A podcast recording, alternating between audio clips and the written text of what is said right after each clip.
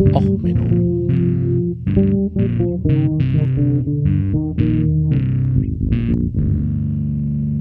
Der inkompetente Podcast über Dinge aus Militär, Technik und Computer, die so richtig in die Hose gingen. Hallo, herzlich willkommen zu Och Menno, dem Podcast für alles, was in Militär, Technik und sonst wo so richtig in die Hose geht. Heute mit der Folge Icy Fire, Waffen und Flugzeugträger. Ja, äh, Musik heute Feuerschwanz mit dem Ed Sheeran Cover von Icy Fire. Ich hau euch auch noch mal eine zweite Version von dem Lied in einer Metal Version äh, in die Show Notes. Ähm, ja, alles ist besser als die Version von Ed Sheeran, da gehört nicht viel zu, aber ähm, ja, worum geht's heute? Es geht heute um Waffen und nützliche Skills.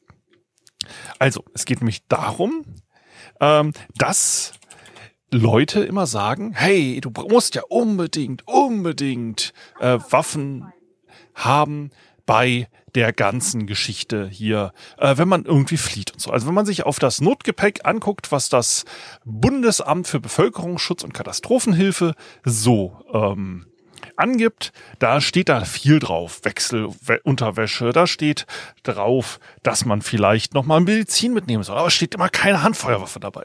Und wenn denn irgendwie Gerade gab es jetzt einen Tweet von Dr. Sandra Kreiter, der habe ich zu Anlass genommen. Sie hat sich darüber gefreut, dass sie endlich für ihre drei Kinder und äh, die beiden Erwachsenen ein Notgepäck gepackt haben und halt auch klar argumentiert, es ist ja gut, dass die Kinder auch Gepäck dabei haben, wenn sie getrennt werden, dass da wenigstens die Grundnotwendigkeiten dabei sind und so weiter und so fort.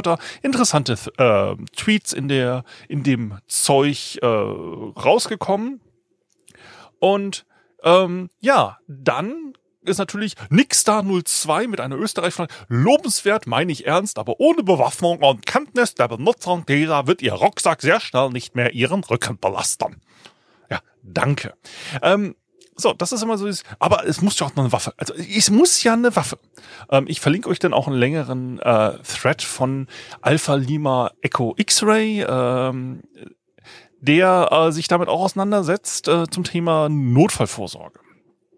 Und ich äh, bin gerade dabei, ein größeres Training zum Thema Notfallvorsorge im beruflichen Umfeld äh, ein bisschen zu vorzubereiten. Da habe ich mal nachgedacht, was sind dann eigentlich nützliche Skills in einem Notfall?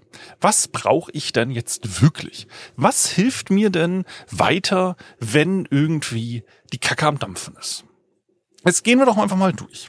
Also wir gehen jetzt davon aus, wir brauchen Notfallgepäck. Das ist wahrscheinlich. Also hier in Kiel zum Beispiel, anderen sind Bombenräumungen. Das macht schon Sinn, wenn ich einen Rucksack gepackt habe. Jetzt, also erst neulich hat's halt in, bei Blum und Voss in einer äh, nicht Blum und Voss, die heißen jetzt mittlerweile Naval German Yards, äh, HDW früher, ach, die werden immer so umgekauft.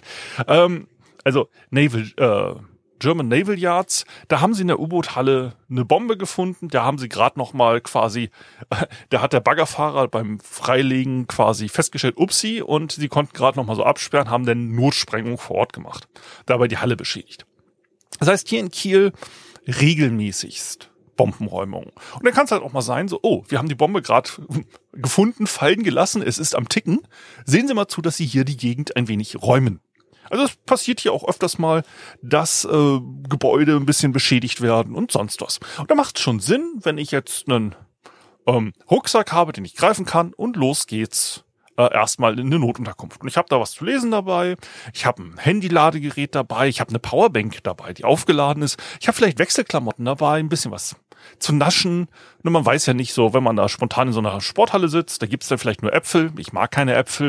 Und da gibt's da vielleicht nur Butterbrot, ich bin glutenunverträglich. Also so gesehen, ein bisschen was. Also ich habe übrigens kein Notgepäck gerade. Also ich rede jetzt hier drüber, aber ich ich halte es für sinnvoll. Ich sollte mal vielleicht was packen. Aber so insgesamt, man kann sich das vorstellen. Es, es gibt genug Situationen, wo mal eben ein bisschen was dabei haben nicht schlecht ist. Also wenn ich jetzt mal spontan ja ins Krankenhaus muss, ich habe mir ne, was eingefangen, oder Blinddarm äh, denkt sich, er müsste durch die Gallenblase rauskommen. Ähm, ja, dann liege ich mal zwei Tage im Krankenhaus. Und das ist doch gut, wenn ich für zwei Tage schon mal vorgepackt habe. Oder drei Tage. So was man in so einen Rucksack reinpackt. Das, das macht schon Sinn. Klar, ich brauche dann keinen Schlafsack im Krankenhaus, also hoffentlich, also je nachdem, wie die Abrechnungspauschalen gerade sind. Vielleicht kriegt man ja auch heutzutage kein Bett mehr, sondern nur noch einen freien Platz auf dem Boden. Ähm, aber es macht schon Sinn, das zu haben. Und jetzt, wenn man in die Ukraine sieht und so, es macht schon Sinn, ähm, wenn man flieht äh, oder fliehen muss, dass man da was vorbereitet hat. Weil was ich jetzt im Ruhe vorbereite und im ruhig nachdenke, kann, das hilft mir natürlich, wenn ich jetzt irgendwie eine Paniksituation habe. Das ist alles soweit verständlich. Und dann, wie gesagt, denkt man da drüber nach und man denkt sich, okay, für welche Situation kann ich so ein Fluchtgepäck brauchen? Ja, ganz einfach. Also, oh, ich muss mal ins Krankenhaus. Spontan kommt das Kind. Okay, also bei mir jetzt nicht so, auch wenn ich so aussehe, als ob ich permanent schwanger bin. Ähm, ja, so spontan wird da was bei nichts passieren. Aber man kann da ja mal akzeptieren, dass es da Probleme gibt. Apropos Probleme. Ich mache jetzt, wo wir gerade äh, jetzt mal eine Aussage. Ich werde wahrscheinlich äh, später dann über Soldatinnen reden. Ich gender das jetzt bewusst weiblich, weil sich dann so ein Klaus, wie sich da äh, unter dem Thread aufgeregt hat, auch über diese Folge aufregen will. Also ab sofort versuche ich jetzt die weibliche Form für alles zu nutzen. Ähm, Männer sind dann automatisch mitgemeint. Ähm, einfach nur, um gerade solche Leute, die sich dann über die Waffen aufregen, äh, nochmal äh, besonders äh, ne, hier hervorzuheben. Also, äh, in Notfallsituationen bräuchte Frau ja vielleicht irgendwie auch mal Sachen. Jetzt kann man, äh, jetzt kann Frau sich überlegen, äh, in welchen Situationen gerät man denn in eine Situation, wo Frau unbedingt Notgepäck braucht. Nun, welche Situationen gibt es denn in unserer Umwelt? Gut, wir haben Bombenräumung. Wir haben im Mehrfamilienhaus die Situation, es könnte brennen. Das kann bei uns ja auch passieren. Ich meine, ich bin vorsichtig, wir haben hier Feuermelder und sonst was im Haus, aber wir haben hier eine ganze Häuserreihe mit Parteien. So, und wenn da irgendjemand doof ist, dann kann das Haus brennen. So, ne, ich weiß ja nicht, was da die Nachbarschaft sonst macht. Wenn die der Meinung sind, sie müssten auf äh, Heu schlafen, ne, dabei noch rauchen und nebenbei noch den vertrockneten Christbaum von vor zehn Jahren noch in der Ecke stehen haben mit Echtkerzen, stecke ich ja nicht drin. Also es kann immer noch gut sein, dass hier ein Haus anfängt zu brennen. Und wenn dann Rauchgase doof durch den Wind ziehen, muss man auch das Haus verlassen. Wieder, wie gesagt, sinnvoll ein Fluchtrucksack. Gut, dann haben wir die Gefahr von Kriegen. Okay, geben wir auch zu. Aber viele von diesen Preppern, hier jetzt bewusst nicht gegendert, sind immer der Meinung, es kommt hier die nächste Zombie-Apokalypse und der Klaus, der muss sich äh, als Held darstellen. Jetzt Nehmen wir mal an, wir haben eine Zombie-Apokalypse. Nützt mir da eine Handwaffe? Welche Waffe nehmen wir denn erstmal? Gut, aus Überlebenssicht ist natürlich eine Langwaffe, eine Jagdwaffe besonders sinnvoll, dann kann ich nämlich auch im Wald sitzen und Rehe schießen. Hm. Okay. Ähm, so eine Langwaffe wiegt hm, zwei Kilo bummelig. So ein Jagdgewehr. So eine Fäust Feuerwaffe mit allem Zubehör bist du auch beim Kilo dabei. Es ist halt so, dass je mehr Kilo ich mir auf den Rücken schnalle, desto langsamer bewege ich mich. Das ist normal. Also so True Hiker, ähm, also die Wanderinnen, die da die Amerika, äh, gibt's ja so die langen Coast-to-Coast-Trails und ganz berühmte Wanderwege. Das sind so richtig Fernwanderwege. Die versuchen eigentlich unter fünf Kilo zu bleiben. Warum? Mit fünf Kilo auf dem Rücken kann ich mich noch relativ gut und schnell und weit bewegen.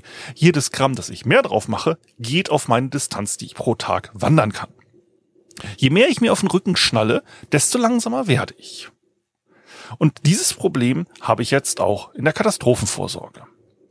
Das heißt, je weniger Gepäck ich dabei habe, desto schneller bin ich auch auf einer eventuellen Flucht. So, jetzt Zombie-Apokalypse. Gut. Hm. Ich werde während einer Zombie-Apokalypse nicht in Ruhe, wenn die Zombies hinter mir her sind, im Wald sitzen und Rehe ähm, jagen. Ich weiß ja auch gar nicht, ob das Reh vielleicht nicht auch infiziert ist oder so. Jetzt muss man sich überlegen, welche Zombie-Apokalypse habe ich denn? Habe ich wenige Zombies? Ähm, ja gut, also bei unseren Infektionsschutzmaßnahmen habe ich dann spätestens nach fünf Minuten sehr viele Zombies. Ähm, aber was nützt denn da einem ein Gewehr? Wie viel Munition willst du dabei haben, damit du, oder mit einer Pistole, die Zombies alle aufhalten kannst? Also ganz ehrlich, dann mach lieber einen Segelschein, stiehl dir ein Segelboot und sei vor der Küste unterwegs. Dann kannst du ein bisschen angeln, ein bisschen Süßwasser solltest du dabei haben, dann kannst du ein paar Wochen auf See sein. Dann hat sich das Problem hoffentlich gelöst. Wenn sich das Problem bis dahin nicht gelöst hat, nützt dir übrigens deine Pistole auch nicht so sonderlich viel. Ähm, deswegen, welche Situation gibt es, wo man sagt, okay, eine Handwaffe ist sinnvoll?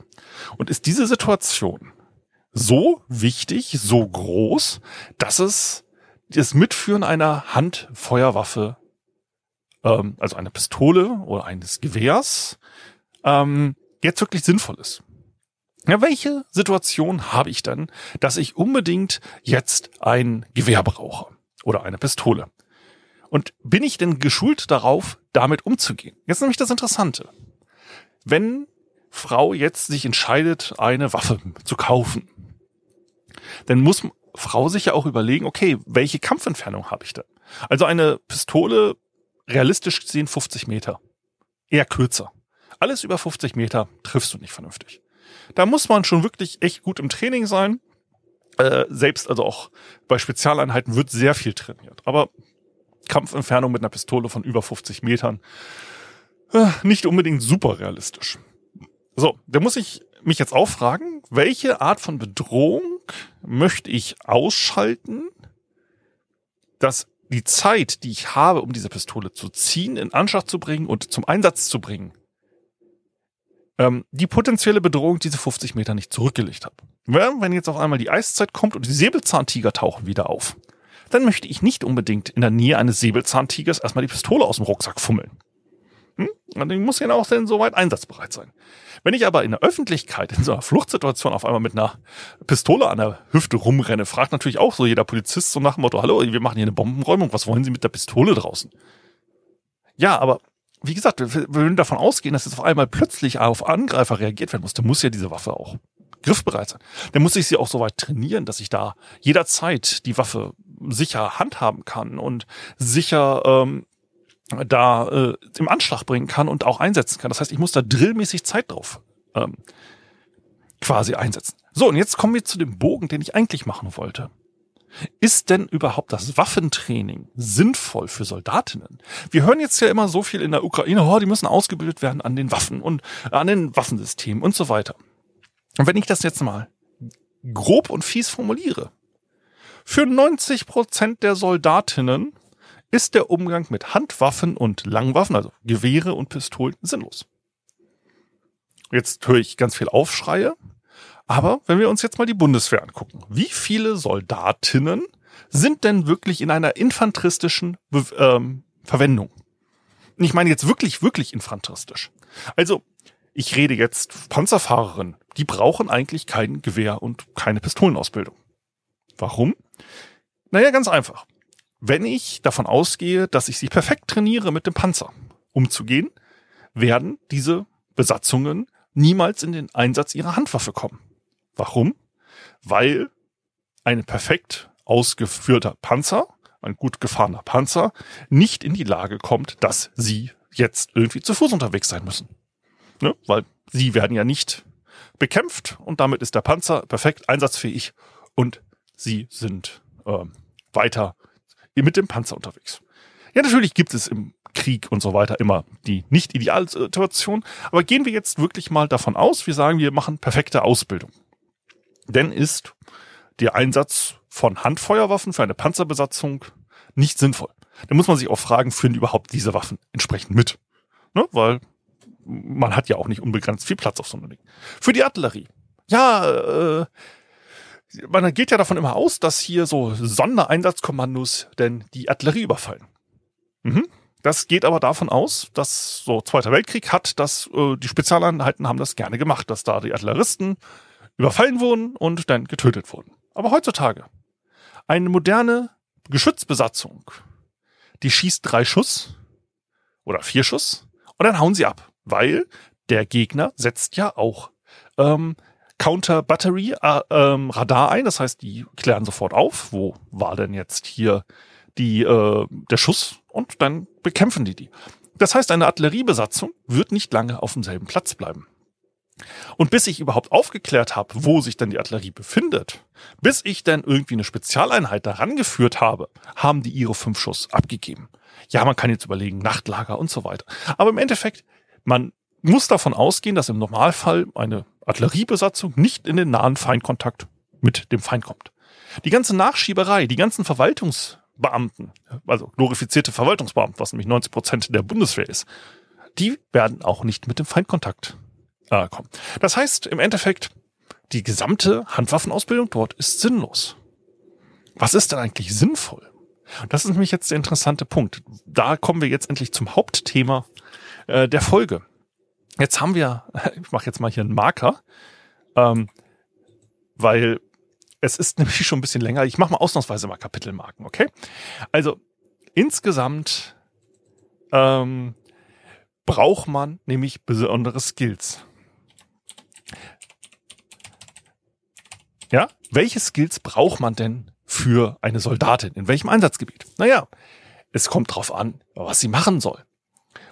Jetzt gehen wir nämlich mal zurück zur Marine. Ich hatte ja in der letzten Folge bisschen länger äh, über Seemacht geredet und ich dabei bei der Recherche kam ich dann halt auch auf das Thema Flugzeugträger und da ähm, reden wir jetzt nämlich mal heute drüber. Also erstmal machen wir äh, der Exkurs zu Waffen geht nämlich darum, was muss denn eigentlich ein Marinesoldat oder eine Marinesoldatin in diesem Fall, wir bleiben ja der weiblichen Form, was muss eine Marinesoldatin wirklich können, um sinnvoll einen Flugzeugträger einzusetzen. Gut, in der Vergangenheitsform werde ich jetzt immer von Männern wieder reden. Es äh, handelt sich hier jetzt um die vergangene Zeit. Also so gesehen äh, werde ich hier das Gendern dann wieder in die damals historisch korrekten Kontext setzen, weil damals waren halt Frauen noch nicht an der Waffe zugelassen. Wir reden jetzt erstmal über die Admiral Kus äh, Kuznetsov, oh, dieser russische Name. Also der berühmte Flottenträger, Flottenadmiral der Sowjetunion Kuzenkov, die Ex-Tbilisi, Ex-Leonid Brezhnev, der einzige Flugzeugträger der russischen Armee. Ja, wir reden ja, wir hatten ja darüber geredet, dass die Moskwa äh, darauf gebaut ist, Flugzeugträger zu versenken. Ja, die war darauf ge gebaut, mit ihren schweren Waffen Flugzeugträger zu versenken, mit den schweren Flugkörpern. Ja, ähm, welcher Flugkörper ist denn schon mal versenkt worden? Gut, die Admiral Kusent, die, also die russische Flugzeugträger, der ist einmal mit seinem Schwimmdock abgesoffen. Mit dem PD-50. In der Cola-Boch ist der Stromausfall gewesen. Da ist der, das Schwimmdock abgesoffen. Dabei ist dann ein Kran auf Deck geknallt und hat da dann ein Riesenloch in den Flugzeugträger geschlagen. Äh, der ist aber noch nicht untergegangen. Also das ist ein bisschen peinlich gewesen. Wie gesagt, dieser Flugzeugträger, der mit so schwerem Öl äh, fährt, dass man das erstmal erheizen muss. Das ist also eigentlich Teer, den sie da verbrennen, ähm, der dann halt so im Normalfall schon so aussieht, als ob er brennt, aber äh, es hat auch halt mehrfach gebrannt. Und jetzt habe ich mal geguckt, welche Flugzeugträger sind denn außerhalb des Zweiten Weltkriegs versenkt worden? Stellt sich raus, die Liste ist recht kurz. Wie gesagt, der russische Flugzeugträger darf man drüber diskutieren, ob das Sinken eines Schwimmdockes als Versenken gilt. Aber ähm, es gab dann halt so ein paar andere Vorfälle. Und zwar ähm, gab es mehrere Großbrände auf den US-Flugzeugträgern.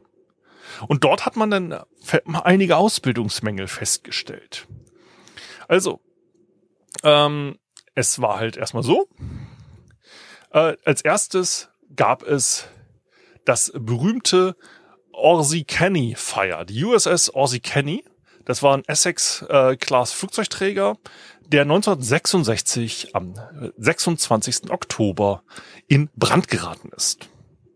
Wie ist es passiert? Sie waren halt gerade auf dem Weg zum zweiten Vietnam-Einsatz, den sie hatten und war zum dritten Mal im Kriegseinsatz. Ähm, und sie sind dann nach einiger Zeit, nachdem sie in San Diego ausgelaufen waren, in den äh, vor Vietnam in Eintra äh, Einsatz gekommen und haben dort ihre Lufteinsätze geflogen. Und um halb acht, äh, 0728 genau, ähm, hatte man angefangen, jetzt das Flugdeck für Flugoperationen am Morgen vorzubereiten. Ja, und hat dann die äh, Waffen und Bewaffnung, die man so in der Nacht für die Nachteinsätze verwendet hat, äh, wieder eingelagert. Und ähm, da hatte man äh, jetzt angefangen, Sachen wegzuräumen. Also es wurde dann auf einmal ein Feueralarm ausgelöst. Und zwar hat angefangen ein äh, Waffenschrank für Flares zu brennen. Also die Flares, die man dann rauswirft, um hitzesuchende ähm, Raketen abzulenken. Das die Mark 24 waren das. Also jede Flare von den Dingern ist 1,2 Kilo schwer. Und beim Verstauen hat ein Seemann aus Versehen eine ausgelöst. Und was macht man mit äh, einer brennenden Magnesiumfackel, also die man abwirft normalerweise aus dem Flugzeug, wenn man die in der Hand hat und die geht auf einmal los? Genau. Man macht die einzig sinnvolle logische Reaktion. Man nimmt die und drückt die in den Schrank zu den ganzen anderen Flares und macht den Schrank schnell zu. Genau. Und da hat sie dann, ähm, oh, äh, sind übrigens nicht äh, 1,2 Kilo, äh, sondern 12 Kilo. Äh, 24 äh, äh, Pfund sind ja dann 12 Kilo.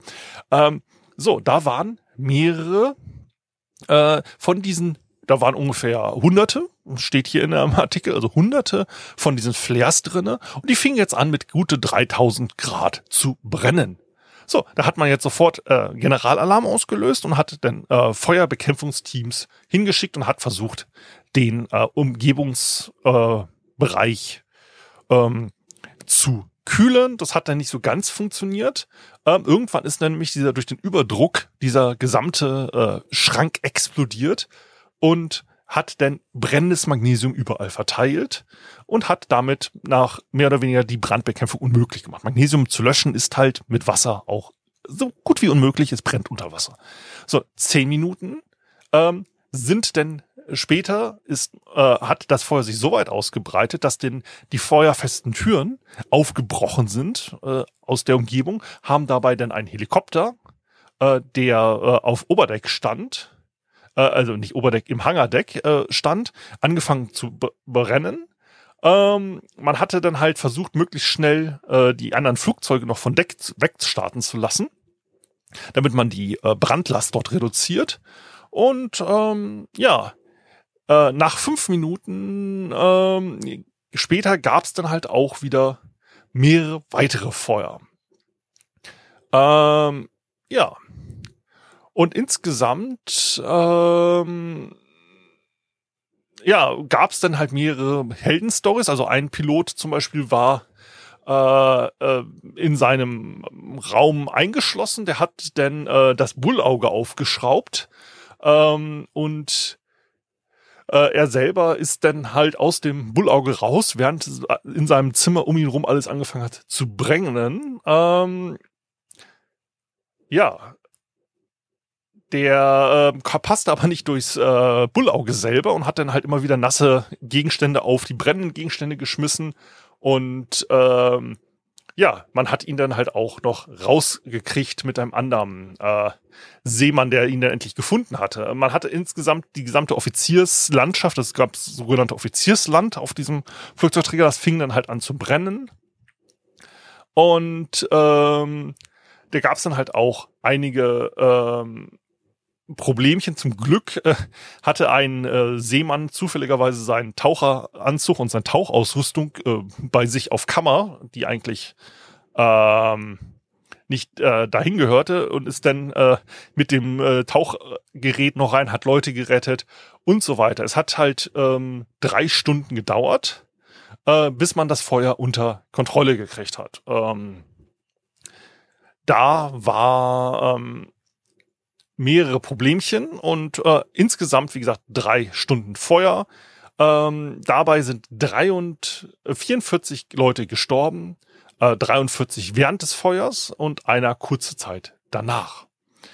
So, ähm, da wurden dann danach mehrere Leute bestraft, also unter anderem auch der oberste Waffenoffizier, also ähm, Ordnance, also der sich um die Munition kümmern sollte, weil das halt einfach äh, nicht nach Vorschriften war. Man hat sie dann allerdings alle freigesprochen.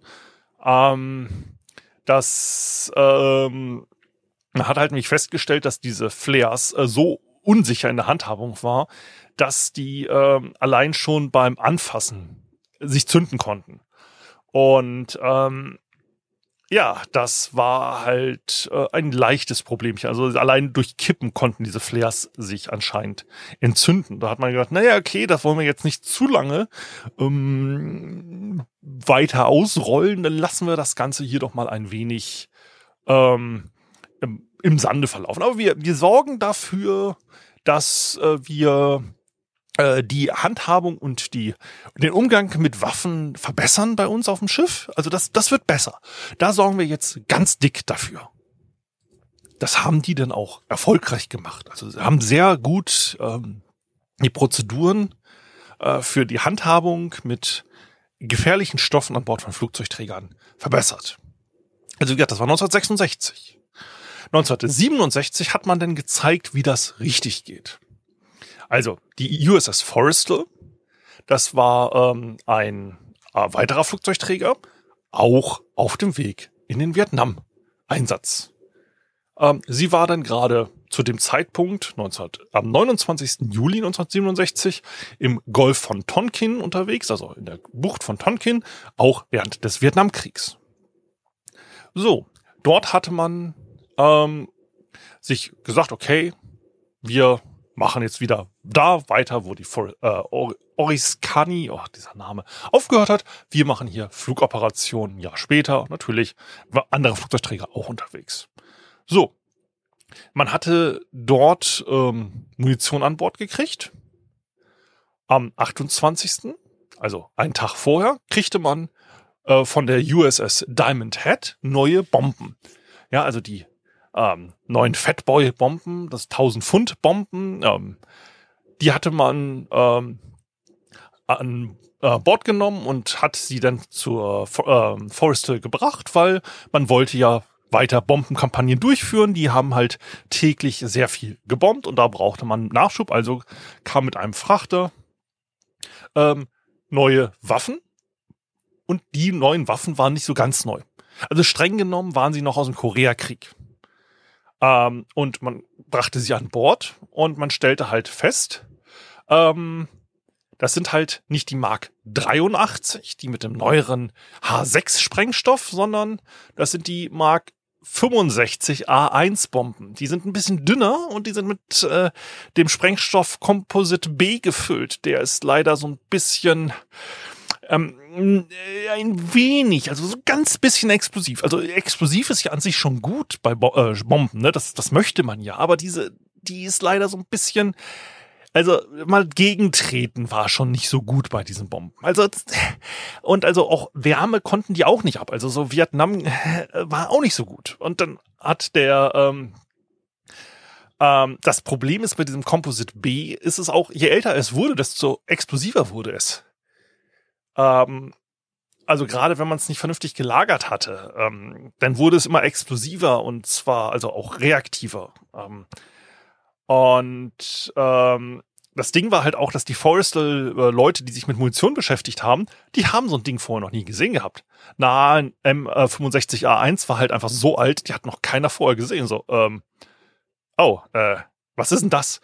Und dann kamen die in super schlechten Zustand an, weil man hat halt wirklich, wie immer im Krieg, mal festgestellt, die Logistik funktioniert nicht. Oh Gott, wir müssen noch mal Sachen ranholen.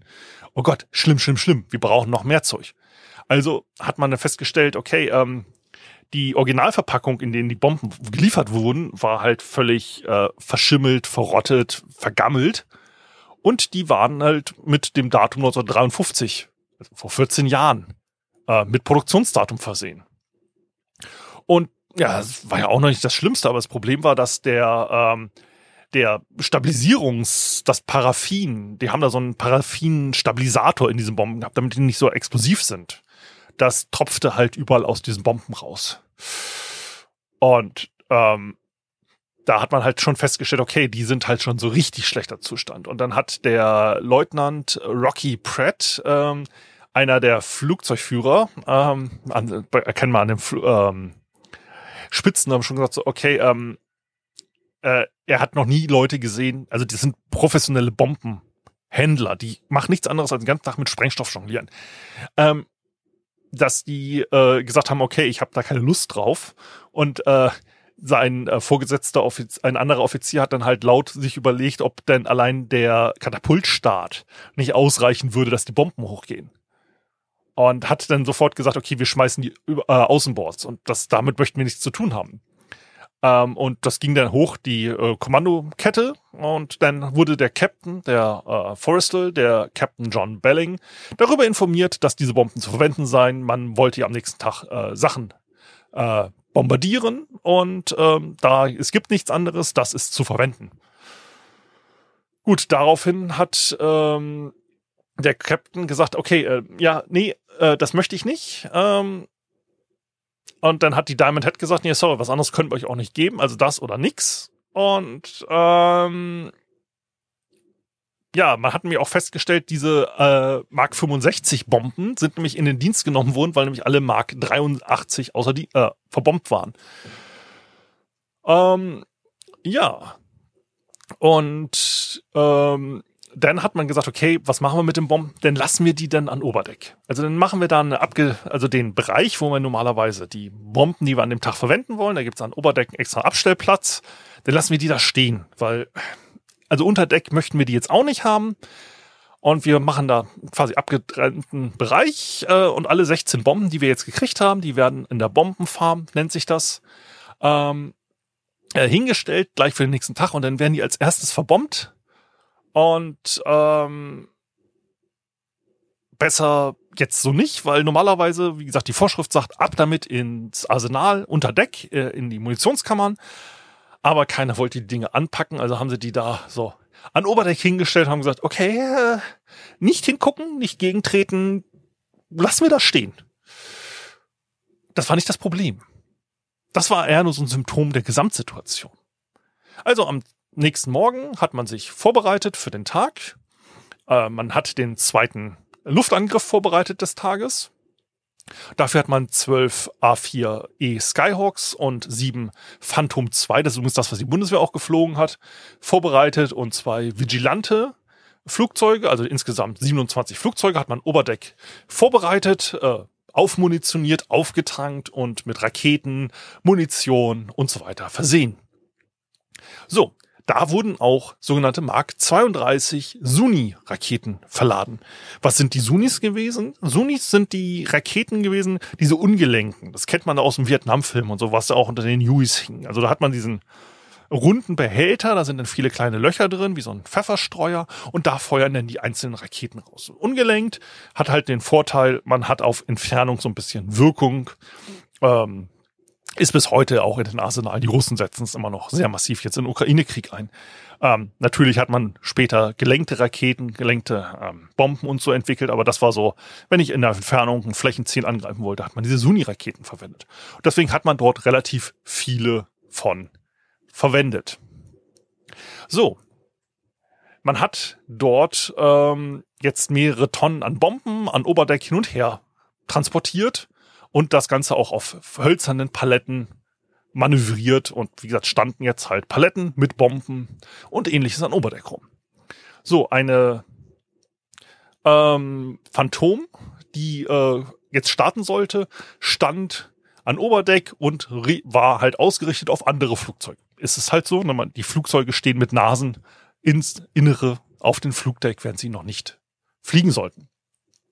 So, die hatte, wurde bewaffnet mit ähm, solchen Pots für äh, diese Sunnis. Äh, insgesamt waren dort äh, fünf Sunnis, nee, vier äh, Sunnis pro Pot. Ähm, die waren in 100, äh, also 12 Zentimeter Durchmesser, hat so eine Suni-Rakete gehabt. Und man hatte dort ähm, extra eine Handhabungssicherung drin. Man hatte also diese Remove Before Flight Pins. So. Da hat man jetzt das Ganze soweit vorbereitet, aber plötzlich gab es einen Kurzschluss in der Phantom. Ähm, weil man hat halt von dem externen Stromversorgung, die man sonst beim Flugzeug normalerweise hat, die haben ja so einen Stecker, dass die halt erstmal während, bevor sie fliegen, mit Strom versorgt werden können, damit sie die ganzen Systeme anschmeißen können. Und dann schaltet man irgendwann um auf den internen Stromkreis, damit man dann, wenn man fliegen kann, nicht ein Kabel hinter sich herzieht. Ist sehr praktisch. So, und dadurch gab es einen Strom, eine Spannungsspitze. Und diese Spannungsspitze, die sorgte dafür, dass auf einmal eine dieser vier Suni-Raketen losging.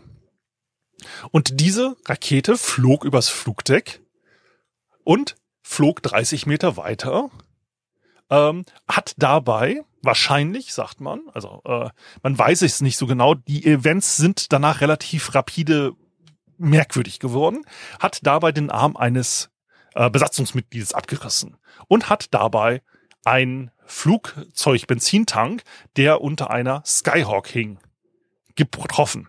Da liefen jetzt 1500 Liter äh, Flugzeugbenzin aus. Äh, eine Rakete hat den getroffen, dadurch war der natürlich auch brennend. Also der war nicht nur äh, flüssig, der brannte denn fröhlich. So, das verbreitete sich dann an Oberdeck. Ähm, damit brannte jetzt die A4. Die A4 hatte aber den Glück, es waren jetzt halt diese Safety Pins noch in den Suni-Raketen, die auch die A4 unter sich hängen hatte. Dadurch sind die nicht losgeflogen. Aber es war halt alles am Brennen. Dadurch sind dann nach und nach mehrere Bomben und so weiter explodiert. Ähm, auch ein äh, Seemann, der 30 Meter weiter entfernt stand, hat halt allein schon da Schrapnelle abgekriegt. Und da man jetzt allerdings ähm, auch sich schon in Flugoperation befand, fuhr man ja an sich gegen den Wind schon. Dadurch hatte man einen Wind an Oberdeck von circa 60 kmh Geschwindigkeit. So, dadurch brannten jetzt auf einmal drei weitere Jets. Ja, man hat dann sofort erstmal gesagt, okay, äh, Brandbekämpfung, Brandbekämpfung, Brandbekämpfung, Hilfe, Hilfe. Ja, um 10.52 Uhr, also eine Minute später, wurde denn der Brandbekämpfungsalarm ausgerufen. 10.59 Uhr wurde dann die sogenannte Zebra-Rolle ausgerufen. Das heißt, es wurde das Schiff auf Überlebensfähigkeit umgetrimmt.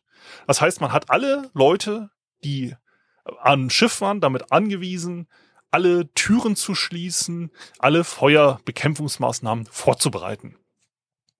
So, jetzt war halt das Problem, dass diese Bomben da auch noch rumstanden.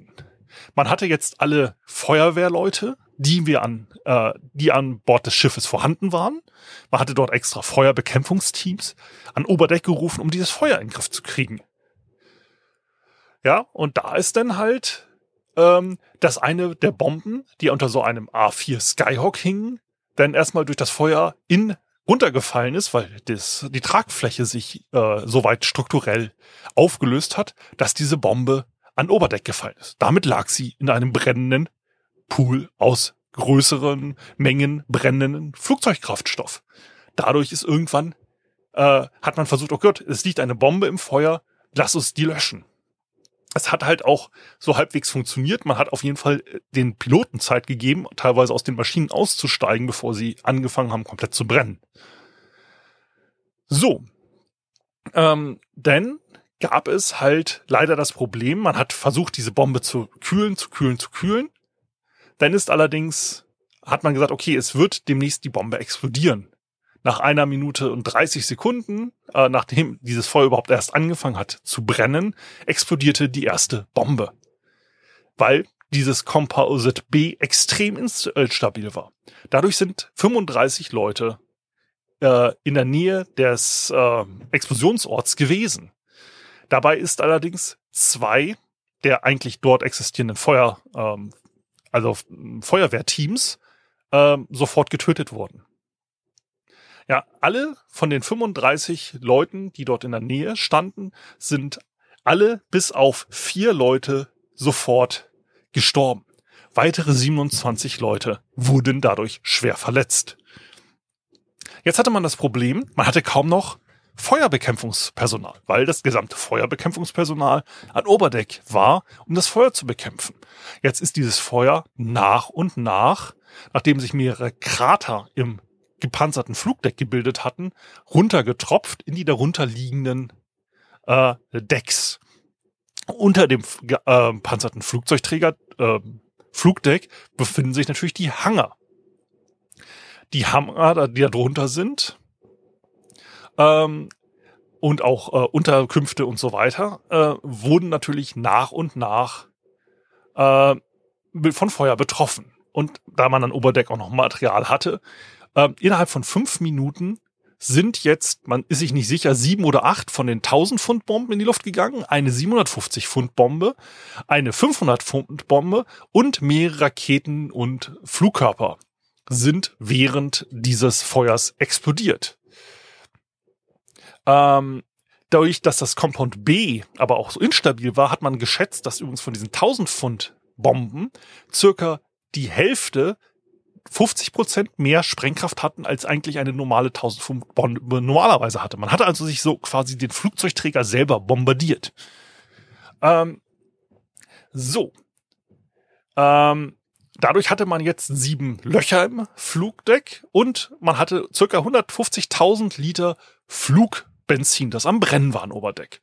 Das ist jetzt in die darunterliegenden Hangar- und Unterkunftsbereiche getropft.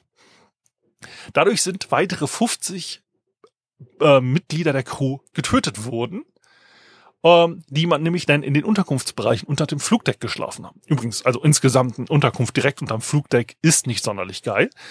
Ähm, so, danach sind dann noch weitere 41 Personen gestorben in anderen Abteilungen, weil es dann auf einmal brennendes Flugbenzin dort einbrach. Man hat jetzt versucht, äh, weil man keine erfahrenen Feuerbekämpfungspersonen mehr hatte, haben alle Leute, die irgendwie einen Schlauch halten konnten, da versucht, gegen das Feuer vorzugehen. Das ist natürlich jetzt ein wenig schlimmer geworden, weil man jetzt anstelle mit Schaumlöschmitteln vorgegangen ist, hat man jetzt versucht, mit normalem Seewasser das Ganze zu löschen.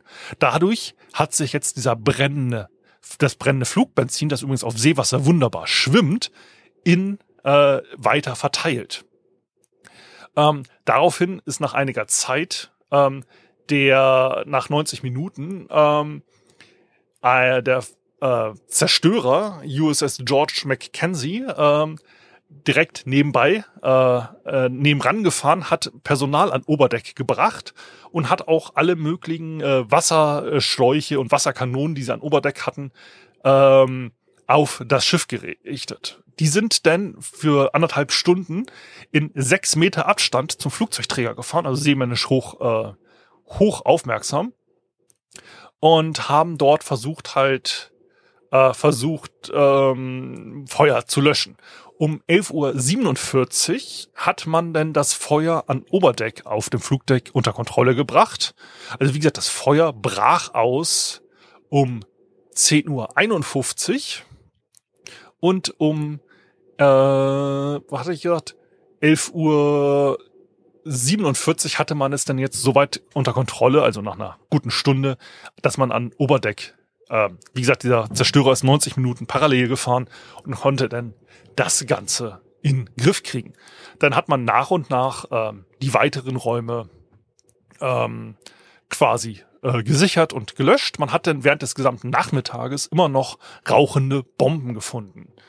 Ähm, der Lieutenant Junior, äh, Junior Grade Robert Cates, der äh, für die äh, quasi Bombenräumung ähm, und für Waffen zuständig war, der äh, sogenannte Explosive Ordnance Demolition Offizier, sagte, dass dort mehrere äh, Bomben an Oberdeck immer noch lagen, also auf dem Flugdeck, die noch am Rauchen waren. Ähm, die waren da und äh, und rauchten, also bin ich an sie rangegangen, habe die äh, Zünder rausgedreht und habe sie über Bord werfen lassen.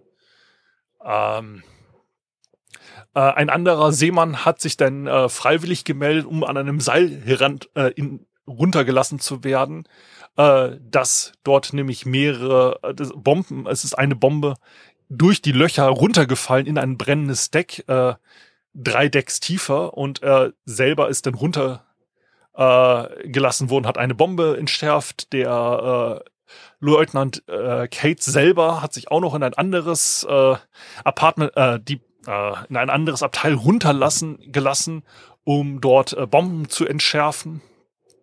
Ähm, ja, und man hat äh, dort dann erst um, äh, man hatte erstmal ein Haus, ähm, Krankenhausschiff auch noch in die äh, Gegend gerufen und das kam dann abends um neun an. Und äh, gegen elf Uhr in der Nacht hat man dann angefangen, Verwundete und Tote an das Krankenhausschiff abzugeben. Äh, um fünf Uhr morgens am nächsten Tag ähm, wurde dann angefangen zu gucken, wer ist denn überhaupt noch von der Besatzung vorhanden. Man hat also einmal durchgezählt und äh, auch bei den Verwundeten und Leuten auf andere Schiffe übergeben worden. Und um äh, 6.44 Uhr äh, brannte immer noch die letzten Feuer. Und um äh, 4 Uhr nachmittags des nächsten Tages wurde dann erst ähm, gemeldet, dass alle Feuer bekämpft waren. So, nach dem Feuer gab es insgesamt 134 Mann, die gestorben sind, 161 verletzt. Es war der größte Verlust an Personal und an Leben nach dem Zweiten Weltkrieg, den je ein US-Flugzeugträger bis zu dem Zeitpunkt erlebt hatte. Von den 73 Flugzeugen an Bord des Flugzeugträgers sind 21 komplett zerstört worden und 40 beschädigt wurden. Von insgesamt sind äh, 21 Flugzeuge komplett abgeschrieben worden. So, man hat denn angefangen, das Flugdeck so weit zu reparieren, dass man ein wenig fahren konnte. Man hat dann aber allerdings auch festgestellt, dass diese Suni-Raketen insgesamt ein leichtes Problem haben. Ähm, und dass diese Fettbomb-Bomben äh, aus dem Koreakrieg halt auch ein Riesenproblem war. Man hat dann ähm, gesagt, okay, äh, wir machen Untersuchungsausschuss. Ja, wir haben festgestellt, also bei dem Orsi Fire, dass da einfach die Prozesse nicht gut genug sind. Da hat man jetzt dann 1967 sich wieder hingesetzt, hat eine Untersuchungskommission gegründet und hat festgestellt, also, naja, die Feuerbekämpfungsmaßnahmen waren nicht ausreichend. Also die Prozesse waren veraltet. Und dann ähm, hat man auch äh, gesagt, ja, die Suni-Raketen, die waren auch nicht gut. Da haben alle anderen Flugzeugträger gesagt, ach ja, Suni-Raketen haben wir auch eine ganze Menge Probleme mit. Da hat man sich gesagt, okay, ähm, äh, wir brauchen da jetzt nochmal eine Verbesserung. Also hat man äh, die Suni-Raketen nochmal neu angeguckt und hat eine Verbesserung gemacht, hat einen neuen Safety-Pin gemacht, dass dann auch kein Strom mehr durchkommt durch einen Spezialstöpsel, äh, der da reinkommt und dann sollte die jetzt auch nicht mehr ähm, feuern. Und ähm, man hat dann halt auch gesagt, ähm, dass man äh, verschiedene Verbesserungen an Flugdeck, Flugprozessen und so weiter machen sollte. Und ähm, hat dann allerdings ähm, auch festgestellt, dass eigentlich ähm, am 18. Oktober keiner so richtig, äh, hat man festgestellt nach längerer Untersuchung, dass keiner so richtig schuld war. Der Ko äh, Kommandant, äh, der Captain Belling, der wusste, dass die Suni-Raketen Probleme haben. Das wusste jeder in der Marine. Ähm, und man hätte quasi besser damit umgehen können. Deswegen hat man gesagt, er hat an sich keine Schuld. Also er hätte vielleicht seine Crews nochmal besser briefen sollen, dass er nochmal besonders vorsichtig sind mit den Sunnis. Aber er hat also auch keine Schuld. Man hat ihn dann trotzdem äh, an Land versetzt und er ist nie wieder auf ein aktives Kommando gekommen. Also, aber er hatte keine Schuld. Also er hat denn also den Schreibtisch also tadellos. Also ähm,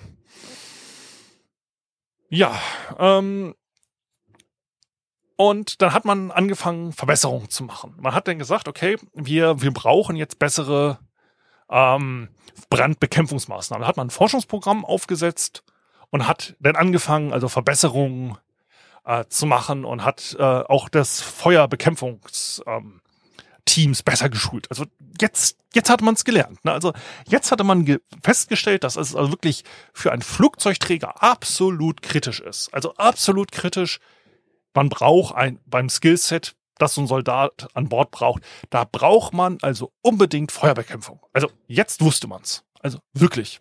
Feuerbekämpfung. Das, das, das muss funktionieren. Da keine Diskussion. Also, ja, 1967 haben wir nach dem, nach dem 1966 und 67 schon einen Flugzeugträger gebrannt hat, haben wir jetzt also festgestellt, Brandbekämpfung, also Brandbekämpfung muss man können. Also da keine Diskussion. Brandbekämpfung. Also Flugzeugträger, da muss Brandbekämpfung. Ja, und dann kommen wir zu USS Enterprise. Also nicht die mit Captain Picard oder Captain Kirk, sondern die unter, wie hieß er denn? Captain.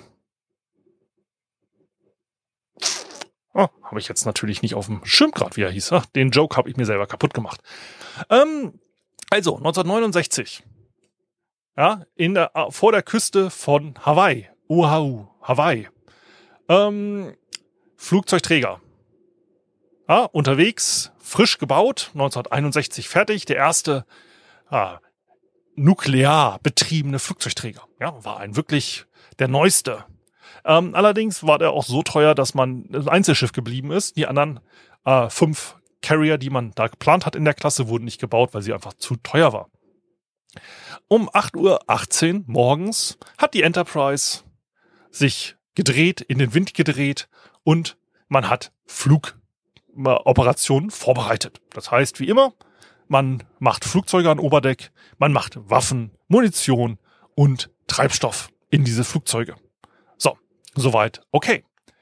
Man hat dort eine Phantom 2 mit Sony-Raketen bewaffnet. Ja, ja, aber da gab es keine Überspannung. Da gab es keine Überspannung. Die hatten ja den neuen Sicherheitsknüppel drin. Die hatten ja den neuen Sicherheitsstecker. Da gab es keine Probleme. Ja, ähm, also man hatte ja so das mit der internen und externen Spannung, hatte ich ja erzählt. Wie kriegt man denn die externe Spannung in so ein Flugzeug rein? Genau, man macht einen Huffer, ein MD3A Huffer. Das ist ein Generator, der auf so einem kleinen Traktor, den man hin und her fahren kann, montiert ist. Den stellt man unter das Flugzeug, steckt ein Kabel in das Flugzeug und dann lässt man diesen Generator vor sich hinjuckeln und dann hat das Flugzeug Strom.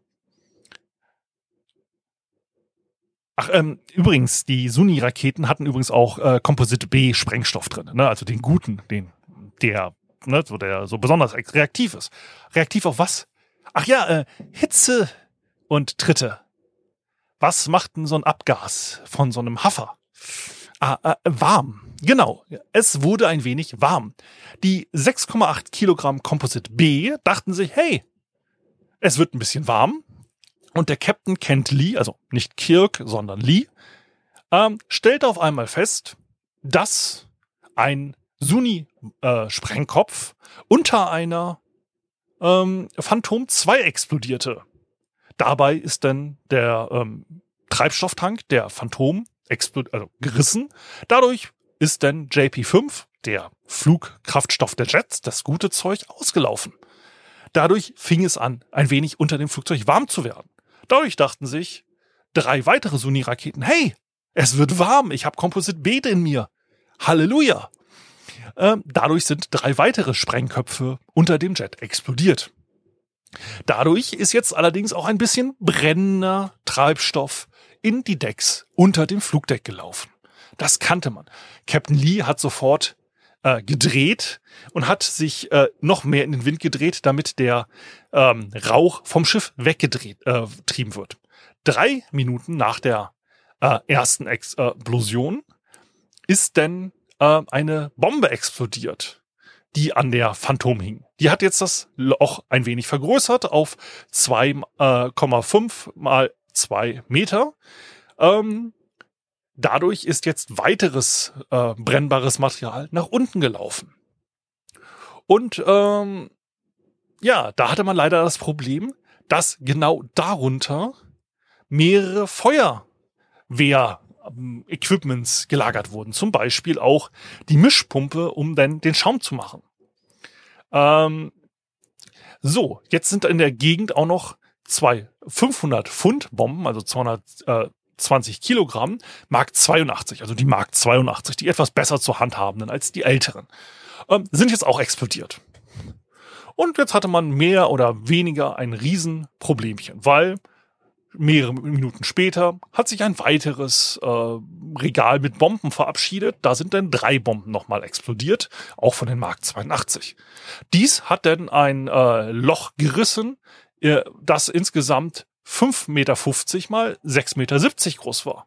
Und noch einen weiteren 23.000 Liter Tank, äh, der unter einem äh, Tankflugzeug hing, äh, kaputt gegangen ist. Dadurch hat sich jetzt natürlich noch ein bisschen mehr Flugbenzin an Oberdeck verbreitet, ähm, was denn einen riesen Feuerball äh, ausgelöst hat, das denn alle Schiffe im Umkreis deutlich gesehen haben. Insgesamt gab es denn während dieser Kettenreaktion 18 Explosionen, äh, die insgesamt acht Löcher in das Flugdeck geschlagen haben. So, ähm, es kamen dann sofort zwei, ein Cruiser und ein äh, Zerstörer zur Hilfe und haben äh, mit den kombinierten Crews aus drei Schiffen hat es dann vier Stunden gedauert, um das Feuer auszumachen.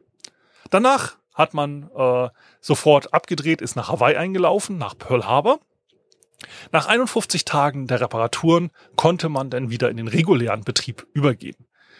Ähm, man hat dort ähm, insgesamt Verlust von 28 Personen gehabt, 314 ähm, verletzt und 15 Flugzeuge zerstört. Also nicht ganz so schlimm wie bei der Forrestal. Daraufhin hat man sich sofort mit einem Jack-Team äh, auf den Weg gemacht und hat das Ganze untersucht. Dort hat man festgestellt, oh, die Suni-Raketen, die sind nicht ganz so äh, toll. Und ähm, ja, man hat sich äh, dann auch festgestellt, dass der einer der Seeleute festgestellt hat, dass der Auspuff der der Haffereinheit nicht besonders gut platziert war, aber alle anderen hatten gerade zu tun, konnten nicht umparken. Ähm, und es war halt auch ein bisschen schwer, weil man an Oberdeck nicht verstanden hat. Also derjenige, der seinen äh, ähm, gesagt hat, hey, das sieht nicht gut aus, den hat man auch nicht verstanden, weil alles andere zu laut war. Ähm, man hat aber auch festgestellt, dass selbst wenn man diese Einheit umgeparkt hätte, ähm, wahrscheinlich zu dem Zeitpunkt die Rakete schon zu warm war und die Explosion so oder so stattgefunden hätte. Ähm, und da hat man auch festgestellt, äh, dass man ungefähr nur die Hälfte der Besatzung überhaupt die Feuerwehrausbildung hatte. Ja, man hatte eigentlich, äh, nee, bei der Forrestal war nur die Hälfte damals auf der ähm, Feuerwehrschule. Äh, auf, bei der Enterprise waren schon 96 Prozent. Und dadurch ähm, hat man festgestellt, dass es ein wenig besser war. Man hatte allerdings auch festgestellt, dass die Kommunikation nicht besonders gut war. Ähm, ja, man hat dann allerdings festgesagt, dass es an sich soweit funktioniert hat, aber man sollte noch einige ähm, Verbesserungen im Feuer äh, quasi bekämpfen machen, also automatische Feuerlöschsysteme und so weiter und so fort. Ähm, und auch weitere Kommunikationssysteme, um die Brandbekämpfung zu verbessern. Ähm, es gab noch ein weiteres Riesenfeuer bei der US Navy, dabei ist ein Docklandungsschiff abgebrannt. Das mache ich aber nochmal in Ruhe, weil das war jetzt in den letzten Jahren, da gibt es einen super Bericht zu, ähm, den ich nochmal in Ruhe zerlegen will. Ähm, da habe ich aber die Zeit nicht zu. Aber man sieht es jetzt wieder. Kommunikation ist dort wichtig gewesen. Kommunikationsequipment, modernes Feuerkommunikationsequipment, äh, Feuerlöschtraining. Das ist übrigens das, was bei der Moskwa gefehlt hat. Bei der Moskwa gab es keine Kommunikationssachen. Äh, das ist ja genau, wie gesagt, das war 1969, dieses Feuer. Am 14. Januar 1969, das letzte von den drei großen Bränden. Man hat hier jetzt also festgestellt, hey, wir haben ein riesen Kommunikationsproblem. Daraufhin hat man auf alle Schiffe der US Navy modernere Kommunikationsleitungen gemacht, um den Feuerbekämpfungsprozess zu verbessern.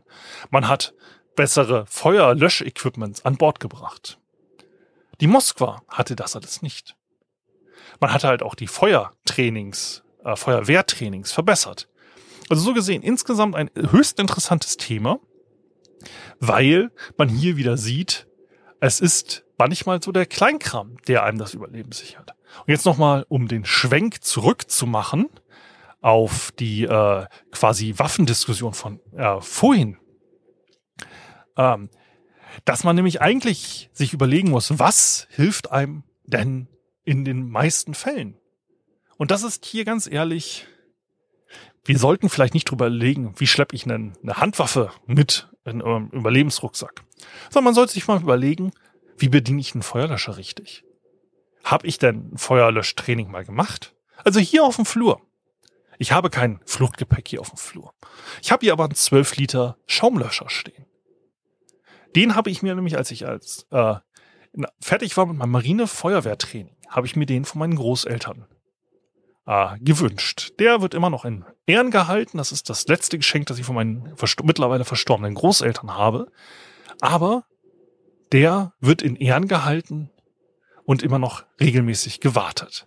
Dieser 12 Liter Feuerlöscher ist nämlich im Zweifelsfall das, womit ich hier aus dem Haus rauskommen kann. Mit Feuerlöschtraining. Mit dem kann ich dafür sorgen, dass mir wenigstens die Bude nicht abfackelt. Oder selbst wenn es auf dem Flur fackelt, ich wenigstens mir so weit den Weg freilöschen kann, dass ich und meine Liebsten hier aus dem Haus fliehen können. Gut, man könnte noch darüber äh, diskutieren, dass vielleicht auch eine Atemschutzmaske für das Rauchgas noch sinnvoll wäre. Ja, gebe ich zu. Aber ähm, das ist nämlich der Punkt. Bevor ihr überlegt, hey, ich brauche hier für die Zombie-Apokalypse oder wenn äh, der Krieg ausbricht, Nein, macht lieber ein Feuerlöschtraining. Das hilft euch mehr. Macht ein Erste-Hilfe-Training. Das hilft. Selbst jetzt in Kiew und so. Die wahren Helden dem Ukraine-Krieg sind die Leute, die die Brände nach den Bomben löschen. Nicht die Leute, die jetzt sagen, hey, ich habe hier eine Pistole. Nein, nein. Macht die Feuer aus. Damit sichert ihr das Überleben längerfristig. Gut. So viel zu der heutigen Folge. Ich hoffe, sie hat euch gefallen. Es ist wieder länger geworden als geplant, aber ich habe ja auch drei Katastrophen in einer. Ja, drei zum Preis von einer. Also so gesehen können wir uns hier auch mal eine längere Folge gönnen. Die nächsten Folgen werden dann vielleicht auch wieder mal ein bisschen kürzer. Äh, keine Angst, ich habe nur nicht so viele Kombi-Themen auf der Latte zurzeit. Also, ähm, bleibt gesund, wenn es euch gefallen hat. Wie gesagt, lasst mir gerne Feedback da. Wenn es euch nicht gefallen hat, dann tut's mir leid. Ähm, kann ich nicht ändern. So, also bleibt gesund. Bis zum nächsten Mal. Ciao, ciao. Alles Gute. Euer Sven.